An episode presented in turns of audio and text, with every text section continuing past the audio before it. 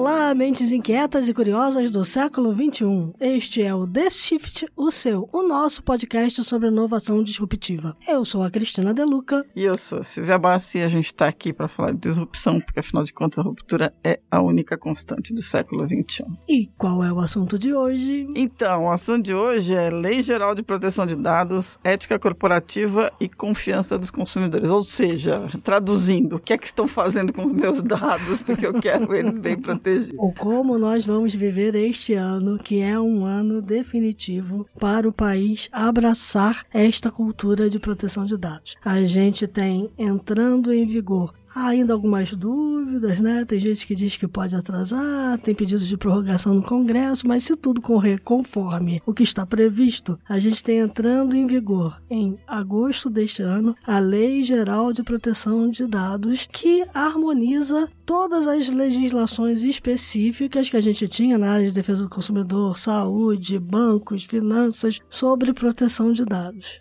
É um momento para o país em que está todo mundo, pelo menos, olhando para dentro de casa, numa economia muito digital e vendo como pode se adequar. Por conta disso, nós temos na mesa, você quer apresentar? Sim, a gente tem na mesa dois convidados ótimos. A gente tem a Patrícia Peck, que é advogada especializada em direito digital há muito tempo, que sabe tudo, já apavorou muito CIO em evento que a gente fez. Obrigada, Silvia. Deixa os CIOs apavorados com as coisas que eles esqueceram de fazer.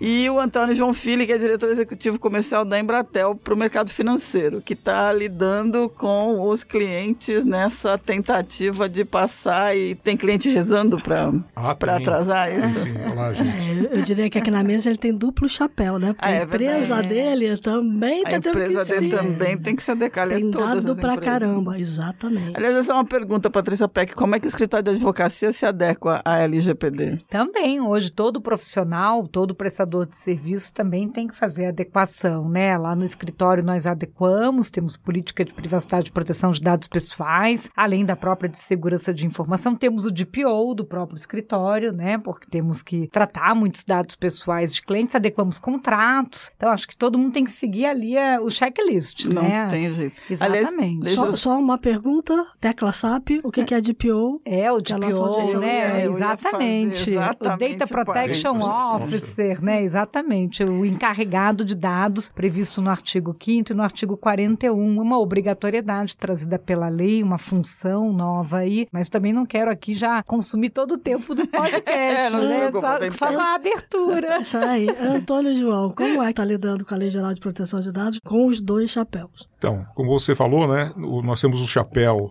de operadora, uma operadora que está no mercado há mais de 50 anos, ou seja, há mais de 50 anos que nós estamos, de uma certa forma, tratando os dados dos nossos clientes nas mais diversas plataformas. Plataforma de mobilidade, plataforma de banda larga fixa, plataforma de telefonia, plataforma de dados e plataforma de internet. A quantidade de clientes é muito, realmente muito grande, só de telefonia são mais de 60 milhões de clientes, de banda larga, internet, TV por assinatura, quando você olha os clientes combinados, você tem aí mais de 12 milhões de clientes. Quando a gente fala de empresas, são mais mais de um milhão de empresas que são atendidas pelo grupo, sendo que 5 mil empresas são atendidas de forma presencial pela Embratel. Para essas empresas também a gente faz todo o tratamento de dados com muito cuidado. Né? Nós, desde o início da, da implementação da lei, até quando ela começou a ser discutida em 2010, nós já começamos dentro da organização nos preparar para isso. É claro que nós não tínhamos toda a informação de como a gente deveria caminhar, mas os guidances estavam lá. Então a gente fez esse trabalho todo. E a partir da aquisição de conhecimento para poder fazer esse tratamento, nós sentimos segurança de começar a oferecer isso também para os nossos clientes. A partir do momento que nós entramos dentro do negócio do cliente, oferecendo principalmente serviços de sustentação de operações, nós tivemos o conforto de também poder oferecer os serviços no primeiro momento de assessment para adequação da Lei Geral de Proteção de Dados e no segundo momento também de sustentação.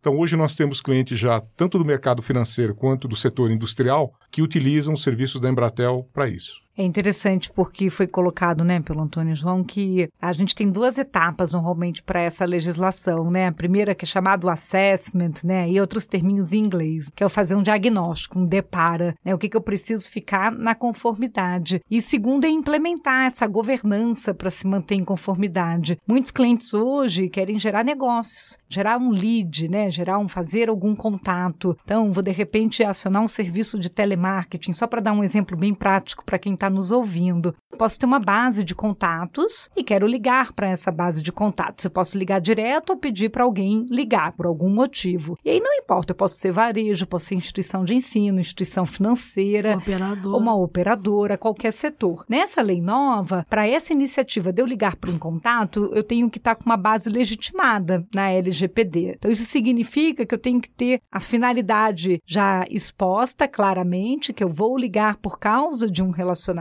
comercial para poder ter esse tipo de ligação e eu preciso ter uma base legal que justifique. Ou a base legal é o consentimento, alguém me permitiu ligar, já sabia que eu ia ligar, ou uma exceção de consentimento. Ou seja, eu estou ligando porque eu tenho um contrato estabelecido para cumprir uma obrigação legal, vou te avisar para combater fraude, por exemplo, alguma coisa assim. É uma legislação que exige que você dê esse enquadramento. Então, enquanto que antigamente bastava que entrasse o dado pessoal daquele cliente numa lista e pronto, não tinha que dar muitas explicações e esclarecimentos, agora, para atender essa legislação, tem que haver todo esse trabalho, esse dever de casa. O caso do banco, por Uhum. exemplo. Eu estou trabalhando para combater fraude. Sim. Eu posso usar o seu dado sem você ter me dado O permissão. consentimento, sim. Apesar de que, para essa legislação, é importante que aí no próprio site, outras aplicações digitais do banco, ele possa estar sempre com uma política publicada, deixando claro todas as possibilidades de tratamento para cumprir com o princípio da transparência. Então, mesmo você não coletando um consentimento expresso, eu deixei claro que eu trato para combater fraude, que eu trato para proteção do crédito, que eu trato para tudo isso. Então, mesmo essas demais hipóteses, elas têm que estar sempre explicadas para cumprir com o princípio da transparência. É, além do banco, que você Sim. usou um exemplo muito bom aí do, do uso do dado sem um consentimento expresso para aquele tipo de atividade, nas operadoras, principalmente nas operadoras de celulares, isso também acontece. A partir do momento que o celular ele se torna um elemento de identificação do cliente, e a gente sabe que uma quantidade grande de fraudes, ela inicia ou com a troca do chip, ou com a troca do aparelho, ou com um roaming internacional, ou com uma portabilidade, cada vez que um desses eventos acontece, é muito importante que isso seja sincronizado, por exemplo, com os bancos que são clientes, ou melhor, que são fornecedores de serviços para esse cliente da operadora. Porque hoje toda a nossa vida bancária está dentro do nosso Exatamente. aparelho de telefone. Então, na realidade, aí- aqui nós também entramos com a área de segurança, tratando o dado desse cliente sem pedir a permissão expressa para ele, porque é uma função de segurança. Sim. Uhum. Sim, são as exceções trazidas pela legislação. Então, o que, que acontece é que ela é uma legislação que exige que você faça esse trabalho de evidenciar justamente as hipóteses que você vai estar tratando o dado. Então, claramente, hoje um negócio qualquer que seja, ele no dever de casa da lei, ele faz um inventário, quais são os dados pessoais que eu vou ter aqui dentro do meu negócio, para que que eu estou utilizando, e aí ele vai separar dois tipos de frentes. O que que eu vou precisar de consentimento e o que que eu não preciso porque eu estou em alguma exceção de consentimento. Aí ele vai desenhar inclusive uma tabela de temporalidade para saber por quanto tempo ele vai guardar aquele dado pessoal e se ele tiver que ter consentimento por quanto tempo, ele vai ter que registrar e guardar aquele consentimento também e lembrar que o descarte do dado pessoal tem que ser feito de forma segura, ou seja, aquela história de jogar no lixinho comum ou de apagar de qualquer jeito na rede, também tem que ter muito cuidado. E isso serve inclusive para câmeras de videovigilância, que hoje a gente no negócio pode ter câmeras para fins de proteção, capturando os rostos, as imagens das pessoas, e depois como é que você está eliminando tudo isso aí, né? Então realmente é uma legislação que envolve não só uma mudança de processos, uma atualização de documentos e contratos, mas uma mudança de cultura no nosso jeito do dia a dia de tratar com os dados pessoais. É interessante você falar sobre sobre essa questão de descarte, né? Porque uhum. começa a aparecer aí uma nova, uma nova profissão que é o DC, é o Data Cleaner. É o cleaner, né? né? É, limpador, é um, né? Exatamente, é, é, uma pessoa especializada dentro da organização. O filme lá chama Cos... chama Saul lá. É. O cleaner aparece não só em filme de gangster, né? Agora esse é, o... Eu pensei em todos. É o Data Cleaner, né? ele, tem que, ele tem que cuidar disso também. Então, são atividades novas que são necessárias, porque você imagina se você deixa isso dentro da organização para qualquer um fazer. Uhum. Se você não uhum. disciplina como que esse uhum. dado vai ser, ser descartado, uhum. cada um pode ter aí um, sempre num, com boa intenção, mas pode fazer um monte de besteira. Então, realmente precisa ter alguém especializado para poder fazer a limpeza dos dados. E essa legislação, ela volta para aquele princípio que é da segurança da informação, de eu permitir a disponibilidade, mas que o ideal é o princípio do acesso, ou seja, se eu puder reunir uma base e as pessoas vão até ela, isso significa que se eu tiver que atualizá-la ou eliminá-la, eu tenho mais gestão, mais governança. Agora, se eu fico mandando para a ponta e fico reproduzindo, depois eu não sei nem mais aonde foi parar tudo isso. Por isso até que nesse projeto, nesse tipo de trabalho, eles fazem muito, ah, vamos fazer descobrir aonde está o dado, data discovery, ou seja,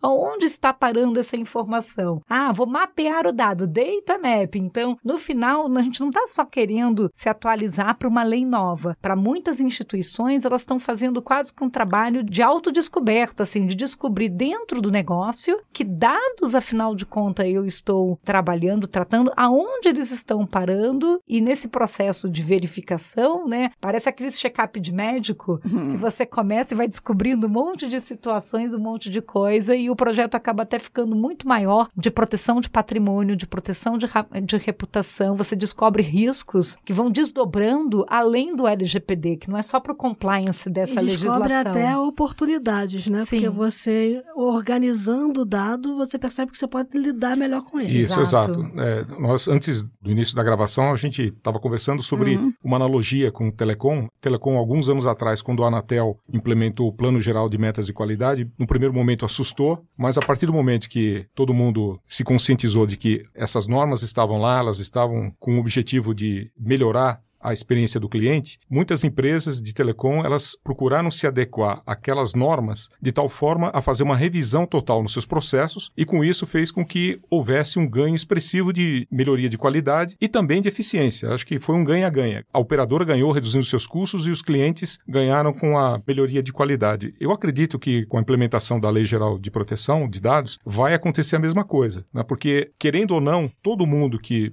passar por esse processo, e todas as empresas terão que passar, necessariamente vai haver uma revisão de processo. E aí sempre você tem oportunidade a ser perseguida. É, a gente está vendo isso. Lá, lá no GDPR, todas as pesquisas que foram feitas pós-implantação do GDPR dizem que as empresas que estão compliance tiveram ganho de produtividade, ganho de negócios, vários tipos de ganhos ali. O ROI aumentou. Teve uma uhum. pesquisa recente que fala isso. E aí eu queria trazer para vocês, é, teve uma, um estudo estudo do Gartner recente, em que o Gartner diz o seguinte: as empresas não deveriam olhar tanto para a conformidade em si, quer dizer, a conformidade é importante, ela está lá, mas elas deviam encarar como um processo de ética corporativa, ética digital. E de alguma forma criar essa ética porque ela vai crescer com isso, porque quando a gente olha para o consumidor, o consumidor já está cobrando essa ética do uso dos dados. Eu Sim. queria ouvir um pouquinho vocês sobre isso. Na nossa maneira de ver, é impossível você fazer qualquer processo de inovação sem ter ética. Não tem como. Essa lei, ela, eu acho que ela ajuda muito, num primeiro momento, para poder fazer um balizamento de como que essa ética tem que ser encarada dentro das organizações. A partir do momento que você tem uma base, você consegue colocar todos os elementos que atuam naquela organização, sejam eles funcionários, sejam eles terceiros, começando pela alta direção, de que o caminho a ser seguido é esse caminho que essa lei tem um, um guidance, mas isso tem que começar a permear em toda a organização a inovação ela passa necessariamente pela implementação de tudo que essa lei exige. E isso vai ajudar muito as empresas, no primeiro momento, como a gente já falou várias vezes aqui, a melhoria de processos, melhoria de eficiência e a transparência para os clientes. O cliente vai se sentir bastante confortável em poder aumentar o relacionamento com uma determinada empresa a partir do momento que ele tiver certeza que aquela empresa está tratando dos seus dados, que é um bem super importante para aquela pessoa, de uma maneira adequada. Então, a ética está muito ligada à Lei Geral de Proteção de Dados. E, aliás, é. nesse caso tem uma questão que é super importante, que é o seguinte, não se enganem, né? As empresas que acham que está tudo bonitinho, está aí usando o dado do consumidor, porque ele vai simplesmente rejeitar. Né? A gente está uhum. entrando numa fase agora que o World Economic Forum saiu discutindo isso aí, a gente está falando de um outro modelo de capitalismo que tem que ser responsável, inclusive, por esse lado, e o consumidor está de olho. Tá atento, né? que acha que, é, acho que Acho que o grande choque de realidade foi o Cambridge Analytica e o cara... É, o combinado não sai caro, né? O que eu acho que essa, essa legislação é, trata um pouco disso, né? Exatamente. A, a, acredito que a gente tem hoje, sim, consumidores dispostos a receber né, produtos, serviços e, como parte da troca, fornecer, sim, a uhum. sua informação como necessária para isso, até porque você tem uma série de ofertas hoje e que é necessário o tratamento do dado pessoal, senão ela não vai se concretizar, inclusive em ofertas gratuitas, né, de coisas que estão disponíveis na internet, mas que você precisa, dentro do princípio, quando a gente fala da ética, e aí pensando uma ética até salomônica, né, digamos assim, que esteja tudo transparente, ou uhum. seja, se estou dizendo, vai ser compartilhado com terceiros, sim ou não, né, ou seja, vou usar para quê, para qual finalidade, o que não pode é ter a surpresinha, né, vou usar para aquilo que eu não te contei, estou compartilhando sem ter te avisado, uhum. né, se vai estar tá ou não havendo internacionalização do dado, então existe um, um how to do, né, uma forma de proceder e acho que a legislação, como acontece em qualquer lei, vem trazer um padrão mínimo de conduta para que o mercado claro. não fique com uma discussão da ética de um é de um jeito, a ética, a ética do, outro, outro, é de outro jeito, como acontece com a questão da segurança, né? Com o padrão mínimo de segurança ser estabelecido quando você coloca ah, a melhor prática de mercado que tem que ser seguida com uma evidência de requisitos mínimos de proteção do dado. A nossa lei não chega a detalhar, mas logicamente o GDPR foi mais específico ao mencionar criptografia, ao mencionar proteção de dados, ao se mencionar que você pode aplicar a solução que tenha alguma metodologia de pseudonimização ou de anonimização, e aí depois isso pode ser tratado pela autoridade ou pelo conselho, mas assim, é, não adianta eu também querer proteger dentro do lado do muro da empresa uhum. e com todo mundo que ela faz negócios no seu ecossistema. Não proteger. Não proteger, e aí por isso, isso é uma legislação até que traz responsabilidade solidária, uhum. consumidores estão mais atentos, por quê? Porque essa legislação traz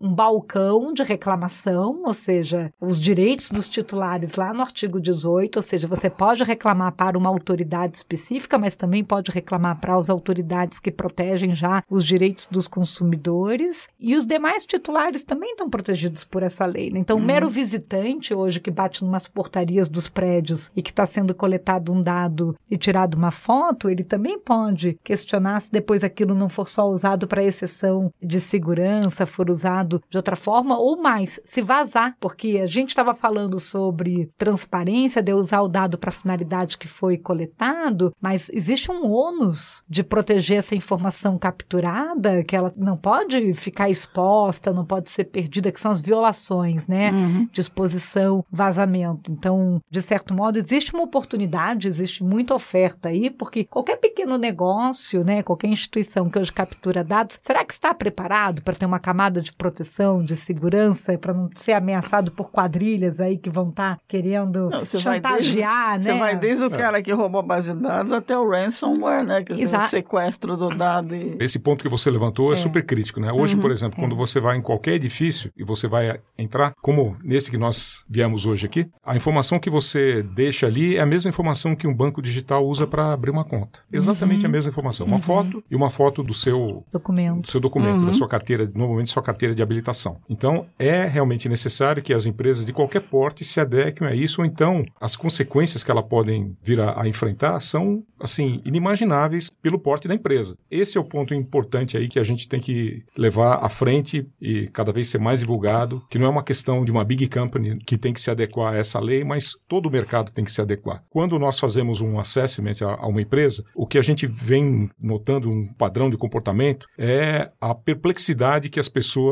manifestam em função da responsabilidade que eles passarão a ter na questão do tratamento de dado e na surpresa de, puxa vida, eu sou responsável hoje, já sou responsável por tudo isso. É necessário que a gente passe por esse momento de conscientização das equipes, de você definir exatamente o papel de cada um, para que ninguém fique com dados a mais do que necessitem ou nem a menos. Mas... E que esses dados também não sejam replicados de maneira completamente descontrolada dentro da organização. Porque acontece isso, né? Uhum. Você tem uhum. Uma equipe de vendas ali que quer o dado. Você tem uma outra equipe aqui que quer fazer um marketing digital, querem os mesmos dados. Se não for tomado cuidado, esses dados daqui a pouco eles estão até na portaria da empresa tá de bom. forma desnecessária. Sim, as planilhas sim. saem voando para todo lado, os e-mails. mas você sabe, Exatamente. o Antônio João falou uma coisa que eu acho fundamental. Assim como quando a gente fala de segurança de informação, todo mundo acha que é a área de segurança ou de TI que vai resolver, que não é algo que tem que estar ali na ponta, que é o usuário que está ali no dia a dia que tem que cumprir com a camada de segurança. Eu fico muito preocupada de ver em muitos diálogos, todo mundo acha que vai ser o tal do DPO,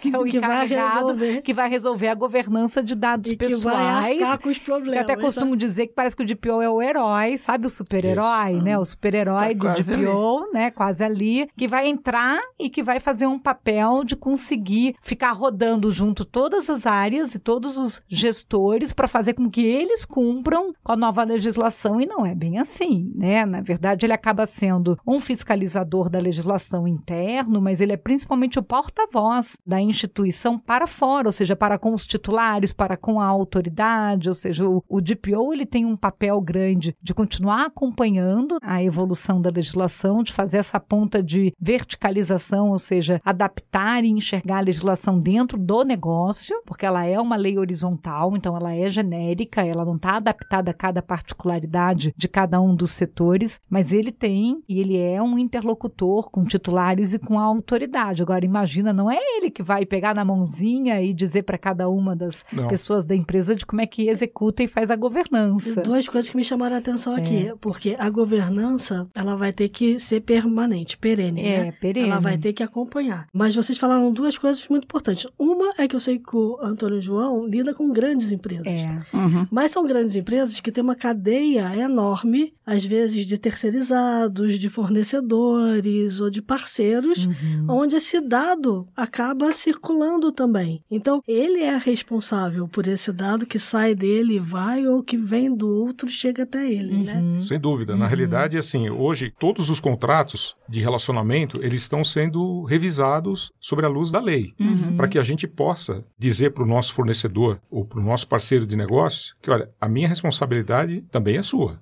Uhum. Né? Eu estou te passando essa informação, então você cuide da mesma forma que eu estou cuidando bem aqui. E vice-versa. Né? Nós também recebemos de clientes e de fornecedores a mesma demanda. Então isso virou assim uma coisa que está muito intrincada. Pensando um pouquinho aqui na questão da responsabilidade, não é só do DPO. Na verdade, isso começa com o CEO. O CEO é o uhum. responsável, no final, uhum. é o uhum. responsável geral por isso. Né? Mas se você pensar a forma como as empresas hoje elas estão se deparando com questões mais sociais, como por exemplo toda a questão de combate de homofobia, misoginia, tudo isso, de uma certa forma, está permeando toda a organização. A atenção ao cuidado com que o dado tem que ser tratado vai seguir o mesmo caminho. Uhum. O mesmo tipo de postura que você vai ter no que diz respeito a você. Eu não aceito mais um comportamento racista, não aceito mais um comportamento misógino. Vai ter que ser a mesma coisa com dado. Não vai poder fugir disso aí. Todo mundo vai ter que seguir essa cartilha. É uma nova realidade. Talvez o desafio é, a gente fala que a camada às vezes, de gestão documental, gestão de risco através de contratos, arrumar a cláusula, o anexo, é algo que a gente consegue às vezes fazer rapidamente. Mas tem a questão, como foi bem comentado, educativa, educacional, sensibilizar quem depois na prática lá tá relando o dedinho e vai dizer, ó, não manda essa planilhinha aí com esses dados aqui para ele sem ele ter se comprometido pelo menos com o NDA atualizado, você saber se isso vai ficar numa VPN protegida ou tá criptografado, né, coisas desse tipo. Porque eu sei que o mercado financeiro hoje tem uma camada de preocupação, que é a camada do correspondente bancário. Se você vai para a área de seguros, ele se preocupa com um corretor. Essa é uma legislação de alto impacto que nem quando a gente introduziu. Código de Defesa do Consumidor no Brasil nos anos 90, depois a própria questão do canal do saque, que nós estávamos Isso. comentando, uhum. da lei do saque, né, e todas as suas obrigatoriedades. Depois que passar, né, acho que uns dois anos depois que a legislação está sendo amadurecida, aí ótimo, a gente já foi adequando transformando processos. Ele é top-down, empresas grandes tendem a começar primeiro a exigir dos seus fornecedores, aí o terceirizado exige do quarteirizado, que exige do quinteirizado, aí vai indo naquele efeito dominó, Cascata.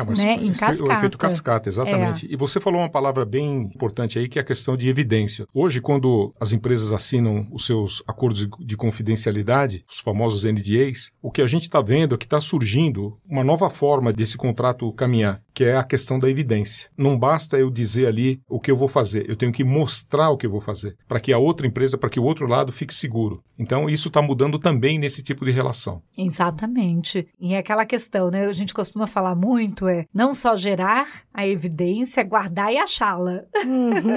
Porque um belo dia, Isso. se você precisar, você tem que encontrá-la. Então essa gestão ela vai parar e ela tem que ser combinada depois, seja quando ela for guardada em termos de arquivo, né? Ou se é TI, backup e assim por diante. Então tem toda uma organização. de Muda toda a gestão de dados também, Isso, né? exatamente. O que as empresas estavam acostumadas a fazer, elas vão ter que fazer melhor. É, Cris, eu queria comentar uma coisa. A gente lá no escritório tem conversado com os clientes no início do projeto, que é uma pergunta importante de ser feita antes de você entrar numa conformidade, uma lei nova. A gente tem perguntado para o cliente qual a sua estratégia de dados, ou seja, para que você quer, para que você precisa dos dados pessoais. Porque nós fomos também para uma cultura do ai, pergunta mais do que você quer, porque guarda porque vai porque você precisa. E com uma legislação como essa, como guardar já é tratar, e você guardando tem que proteger, tudo isso vira um ônus, vira um custo. E também se torna risco. Então, se ele não tiver relevância, se eu não estiver guardando pela estratégia do negócio, porque aquilo vai ser algo que me dá receita, ou se eu não estiver guardando porque eu tenho obrigação legal, porque aquilo é exigido, por que, que eu estou com aquele dado pessoal ali guardado, armazenado? Do outro lado, tem algumas coisas exigidas por essa legislação que uma lei não pode ser lida sozinha. Ela tem que ser harmonizada com outras leis. E essa legislação, ela respeita segredo de negócios, propriedade intelectual. Então, por exemplo, a minha clientela, se eu sou um varejo, fundo de comércio, é um ativo muito relevante. Se eu sou uma operadora. Então tem um dado momento que não é assim, ah, então me apague. Então você como um negócio, se todo mundo pedir para ser apagado, então você simplesmente apagou a história da empresa. Seja todos os funcionários pedirem isso, todos os clientes pedirem isso, todos os acionistas pedirem isso, você pode ter num dado momento eliminado até o, o acervo histórico cultural, ou seja, quem aquela empresa foi num período de tempo, porque a PJ é resultado das manifestações e informações das pessoas físicas. Não existe. A PJ é uma ficção, né? Então, isso é um fato. Instaurada. É, mas é um fato. Então, assim, existe uma série de cautelas na aplicação dessa legislação, como ela harmoniza com a lei de acesso à informação e o portal da transparência, como que ela vai harmonizar com a legislação de trade secret, que é de segredo de negócios. Então, a gente tem um trabalho inicial, mas simplesmente sai implementando a LGPD sem você enxergar como que está a adequação e a estratégia do negócio. Hoje, negócios que trabalham com o uso de analytics, inteligência artificial, que alimentam algoritmos inteligentes, fazem uso de machine learning ou outras tecnologias, precisam diferenciar o que é base primária de base secundária, o dado bruto, que é o dado primário, que é o dado que tem o privacy risk, né, que é o dado pessoal, ele fica normalmente numa base primária. Quando eu alimento a machine learning, conhecimento aprendido, resultados de analytics, eles são já propriedade intelectual empresarial. Ele já não é o dado primário. Então, assim, são só comentários aqui para quem está nos ouvindo, para não parecer que tudo é o dado pessoal e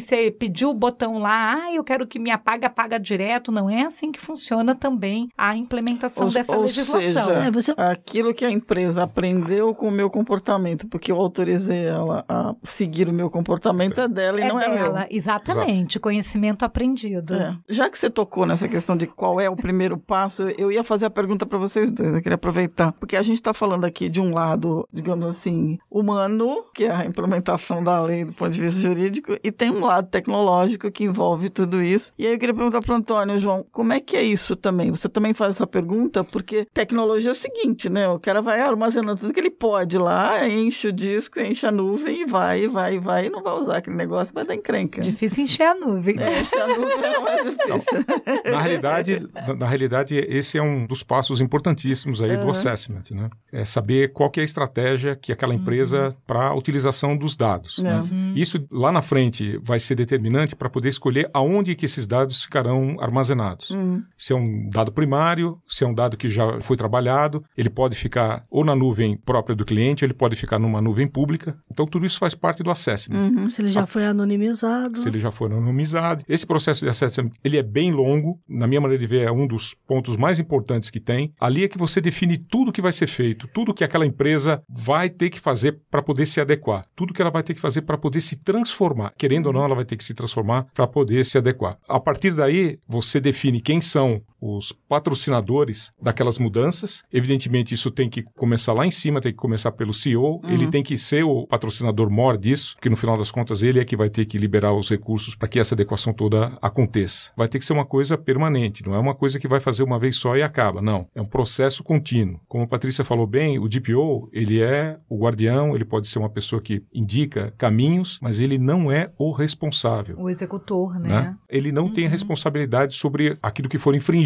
Não tem. Uhum. Cada um que utiliza o dado é responsável por aquilo. Isso tem que ficar muito claro nas organizações. E essa responsabilidade assusta. Se você solta isso sem dizer, olha, como é que a coisa vai ser feita, como que nós vamos tratar isso, como que nós vamos alterar os processos, adequar para que isso não ocorra, as pessoas ficam assustadas. É normal. Por isso que tem que ser um processo ed- educativo e tem que ser feito com bastante cuidado para que ele dê certo. Porque se você chegar e colocar todos os medos sem mostrar quais são as saídas, as pessoas realmente elas não vão abraçar. Elas vão morrer de medo e não, peraí, vamos fazer uma outra coisa, eu não quero falar sobre isso. Existe quase que uma negação. A Patrícia simplificou bastante no início aqui do podcast, falando de duas coisas que as empresas tinham que fazer. Eu tô começando a perceber que, na verdade, é mais do que isso. né? Começa com a É. estratégia, o diagnóstico, O diagnóstico. né? a Estratégia, diagnóstico, diagnóstico, implementação, implementação, governança, governança. já tô no quarto passo, Isso, educar. educação, e isso tudo tem que ficar andando de um lado para o outro o Exato. tempo inteiro. Quer dizer, Sustentação. é, é um, é. É. um ciclo virtuoso mesmo. Sim. Isso. Que E- vai se autorrealimentar o tempo inteiro. Vamos combinar que a gente está falando de economia digital, data-driven, gente. Nós estamos falando de dado. Data Se o cara driven, não é. sabe o que ele vai fazer com os dados para o negócio, ele não tem negócio daqui a cinco anos. Por isso que a É. estratégia é tão A importante. estratégia é. E muitos dos projetos que a gente viu, né, até os que nem começaram conosco, mas que a gente acabou depois sendo chamado, há esse desafio de reflexão da estratégia mesmo, porque depois quando você chega lá na frente na implementação e priorização de algumas das ações, você se depara com tomadas de decisão que se você não tiver pensado qual a sua estratégia de uso dos dados, você não consegue saber se você vai eliminar, se você vai ampliar então a camada de proteção, porque então é melhor eu guardar tudo e manter, porque eu quero eles, porque eu vou precisar deles. Se então a minha estratégia vai ser divulgar para minha base toda e atualizar todo o legado, ou então não, esse legado é passivo, deixa ele guardadinho e eu só vou atualizar a política nova para os novos entrantes. Eu não vou ficar ativando o meu cliente que está desativado. Eu vou focar só em cliente novo. Essas tomadas de decisão são muito relevantes. Agora, o que o Antônio João comentou, e eu acho que talvez esteja mudando um pouquinho, nós vimos que é uma legislação que deu 24 meses de prazo para adequação e que nós estamos há praticamente seis meses aí para uma entrada em vigor. Apesar de todo mundo torcendo para que haja uma prorrogação, nós sabemos que isso gera impacto econômico para o Brasil, geraria uma imagem negativa junto à União Europeia. A gente está brigando Né? para entrar na OCDE. Estamos- exatamente. Muitas empresas que, inclusive, estão protelando a É. adequação, querem estar na OCDE. querem estar, então, exatamente, isso geraria um efeito negativo. É preferível que entre em vigor e que depois a autoridade alivie um pouco a aplicação de multa do que prorrogar a entrada em vigor. Então, prorrogar a entrada em vigor é muito mais negativo do que positivo. Mas o que eu estou só comentando esse ponto é porque nós já temos clientes dizendo assim: não, mas o assessment tem que ser mais rápido. Já pula o assessment, já vamos direto para implementação. E que é Não. tão importante você entender o seu cenário, o seu diagnóstico, porque vou implementar o quê? Primeiro o quê? Como você está, ou seja, enxergar a fotografia é uma das etapas mais importantes do projeto, né? Não há implementação sem acesso. Não, Não, existe. é Exato, impossível. exato. É o- eu acho É. que eu, eu acredito que é o ponto Não, mas mais é, importante. é que nem fazer, é querer, querer fazer mudança sem botar as É querer fazer caixa, cirurgia cara. sem saber em qual parte do Isso, corpo. Não é? Fazer Brigadeiro, mudança, brigadeiro sem fora. botar chocolate. Eu preciso de um tratamento aqui, mas eu não sei exatamente que doença eu tenho, né? Em qual parte do corpo. Eu vou mudar, mas eu não sei pra quê, o que, que eu vou levar pra outra casa, entendeu? Deixa tudo dentro do Então, armário. é- esse atraso aí que você disse, Patrícia, que algumas É. empresas estão torcendo aí, eu vejo de uma forma assim, além de todas essas questões aí da OCDE e do GDPR, eu acho que existe uma certa miopia né, de quem está torcendo para que isso aí Adie. adie, porque você está perdendo uma oportunidade ímpar de poder melhorar todos os seus processos, melhorar a sua eficiência, melhorar a sua competitividade e dar segurança para os seus clientes, dizendo como é que você está fazendo aquele tratamento dos dados. Você está perdendo uma oportunidade de sair na frente. Uhum. Na- Mesmo que adie, esse projeto não pode ser engavetado de novo e aparecer seis meses Uhum. antes da, da entrada efetiva da lei em vigor. Não pode, porque as empresas vão perder muito tempo, vão perder oportunidade, vão jogar fora diferencial competitivo. Gente, vamos Uhum. falar francamente, não é um movimento interno do Brasil. Inclusive, o Brasil Não. está atrasado. O Brasil nesse está atrasado. Muito atrasado. A gente só iria atrasar mais. Sim, já são for- mais de 100 países com legislação sobre proteção de dados pessoais específico. Na América Latina, temos dois vizinhos, né, Argentina e Uruguai, já com o mesmo nível de adequação da União Europeia. Isso já faz, inclusive, com que eles, dependendo de situações, empresas com filiais nesses países ganhem algumas cotações para atender empresas que estão sediadas na União Europeia, porque já estão em países com o mesmo nível de adequação, enquanto que nós ainda não estamos, né? E, e nós sabemos como é que é quando você está no, no mercado internacional, né? Uma justificativa de compliance, ai, sabe, eu não vou poder comprar seu produto ou seu serviço porque você está num país que não está adequado com regras de proteção de dados, como acontece para outras questões, né? Sejam Claro. elas ambientais, como nós estávamos falando, ou questões relacionadas a direitos humanos. Questões ambientais de direitos humanos são sempre muito consideradas. E essa legislação ela está no rol de legislações de proteção de direitos humanos pelo Partido The Greens na União Europeia. Foi assim que ela foi aprovada, nesse mesmo rol.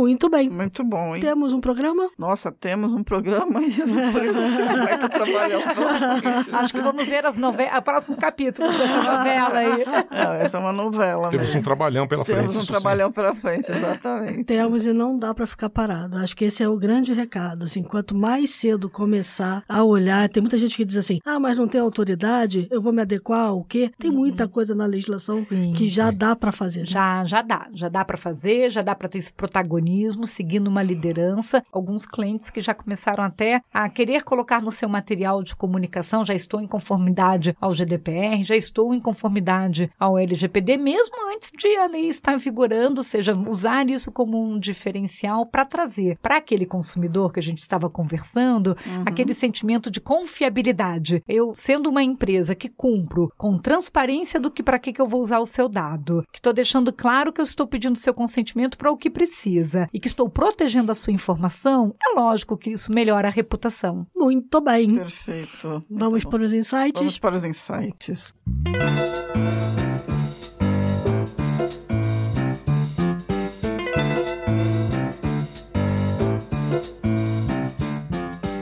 Bom, o meu insight é um livro da Laura Denardes. Na realidade, ele é focado mais em IoT, mas ele tem tudo a ver aqui com a, com a Lei Geral de, de Proteção de Dados. O título em inglês, eu acho que não saiu ainda publicado aqui no Brasil, é Internet in Everything. O subtítulo do livro é A Liberdade e Segurança no Mundo Sem o Interruptor Liga-Desliga. Como é que você faz para viver num Um mundo mundo totalmente desse tipo, né? Eu achei um livro bem atual, que faz a gente refletir bastante. Em alguns trechos ele, ele é assustador, mas ele te apresenta um caminho a ser seguido. Eu acho que ele é muito conveniente para esses dias desafiadores que nós estamos vivendo. Até porque vamos combinar, né? Quando a geladeira puder fazer tudo por, pela gente. Exato. e avisar o meu médico que ele Isso. botou um monte de doce lá dentro e não devia É, ter quando a geladeira é, informar o seu plano de saúde que você Pô, é está isso, consumindo mais do que você deveria, é para a gente se preocupar. E esse livro ele trata um pouquinho dessas coisas. É um exemplo bem interessante esse que você deu. Privacidade e segurança. E quando você vai para smart home, é quando a casa começar a proteger você até de você. É, pois é, esse, esse é o caso. Olha, avisa, eu estou avisando ao seu médico que você está botando uma coisa na geladeira que você não Então, pode comer. As coisas nos protegerem de nós Pois mesmos. é. Os carros já estão começando a fazer Já isso. tão, não exatamente. é? Bem, acho que meu, minha dica, né, aqui de insight, como estamos falando de livros, né, para quem tem vontade de estudar especificamente a LGPD, até por conta da lei, né, eu tô com a obra atualizada, segunda edição, chama LGPD, saindo agora, e ele compara artigo a artigo o regulamento europeu GDPR com LGPD, tem uma visão bem prática, é indicado hoje para as provas de certificação, tem muita gente querendo se certificar, até nas certificações internacionais, tem da IAPP, tem da Exim, para poder se tornar um DPO, que era o que a gente estava comentando aqui, tem sido um profissional procurado no mercado, né, seja as empresas quererem formar um executivo com mais essas habilidades ou vir a, a contratar, então eu tenho essa dica aí especificamente. Tem alguns cursos hoje também online para esse tipo de formação. Eu acho que seja assistir uma pequena aula de uma hora que hoje você acha na internet, resumindo a matéria, ou fazer um curso mais longo, que tem cursos de 40 horas. Eu acho que assim, todo o mercado deveria, de alguma forma, procurar se atualizar sobre essa temática, porque nos próximos anos a gente vai viver essa grande era do privacy by design, ou seja, um novo projeto surgindo, a gente já tem que pensar ele do início, pensando proteção de dados pessoais. Interessante que a gente falou muito de proteção e pouco de privacidade, É, né? Mas uh, no fundo, no fundo, o que a gente está falando é, de É, privacidade. Exatamente. Muito bem, então tá. Já que a gente falou tanto aqui, eu vou botar terror. Resolvi. Não, é o seguinte, eu descobri um livro que caiu na minha frente, me preparando até pra conversa e toda, que eu tô curiosíssima pra ler. Confesso, não li, mas tenho absoluta certeza que deve ser muito bom. Tá altamente elogiado. Chama-se Kingdom of Lies. E é de uma jornalista americana de 39 anos, que é professora de cibersegurança em Georgetown. É jornalista especializada em cibersegurança, trabalha na CNBC, já escreveu pro Wall Street Journal. E é assim, é uma das poucas mulheres que estão circulando pelos mundos dos white hats e black hats. Pra quem não conhece, o black hat é o É o cracker, é o é o atacador do, do eles não mal, aquele que vai fazer... É o malzinho. É, mas é o cracker, Faz- né? O hacker não, o hacker é o white hat. E circula por esse mundo. Ela está sendo considerada uma romancista do cybercrime, porque as histórias que ela conta no livro de coisas terríveis, desde a Romênia até outros lugares, diferentes esquemas, diferentes formas de você ter seus dados sequestrados, está fazendo um maior sucesso. É, inclusive, ela chegou a trabalhar na equipe de segurança de um banco. Então, já que a gente tá falando de ci- de finança e de. É, Sim. botar terror, tá certo? É. Vamos botar terror. E é muito legal, eu fiquei super curiosa. Chama Kingdom of Lies. O nome dela é Kate Fazini. E o subtítulo do livro é Unnerving Adventures in the World of Cybercrime. Alguma coisa do tipo Aventuras Enervantes, né? No mundo do cybercrime. Então tá aí a dica, eu vou ler com certeza. Muito bom. Eu vou dar uma dica permanente. Foi lançado esse ano. Troca o a obs- sua senha. Não. Essa é permanente mesmo. não tem jeito. É, não, foi lançado esse ano, é o Observatório da Privacidade e Proteção de Dados. É, foi lançado pela Data Private Brasil. Ele reúne uma compilação do histórico da LGPD desde quando ela começou a ser pensada há 10 anos atrás. Então, tem depoimentos de todas as pessoas que tiveram envolvidas nesse processo legislativo. Gente é, do Congresso, gente da iniciativa privada, gente da academia que pensou todo esse arcabouço jurídico e também um boletim que sai de 15 em 15 dias, por isso que eu tô dizendo que é permanente.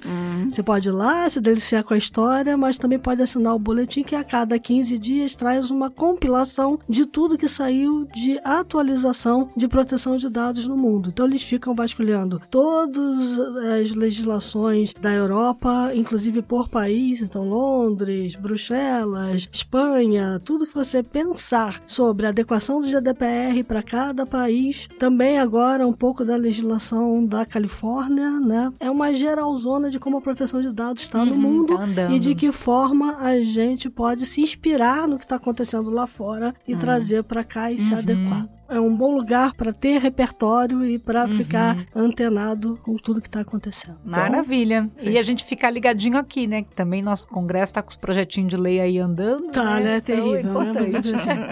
Tem que ficar de olho. Temos que ficar de olho. De olho. Muito bem, então temos um programa. Queria agradecer super a Patrícia, ao Antônio e João pela Obrigada. presença, Obrigado. pelas dicas. Acho que foi um programa super Prazer. esclarecedor, de verdade. Tem coisa ali que eu não tinha pensado, muitas, aliás. Tenho certeza que quem ouviu vai ficar preocupado e é bom que fique mesmo, como consumidor Isso e como, como empresa. Acho que é os dois lados.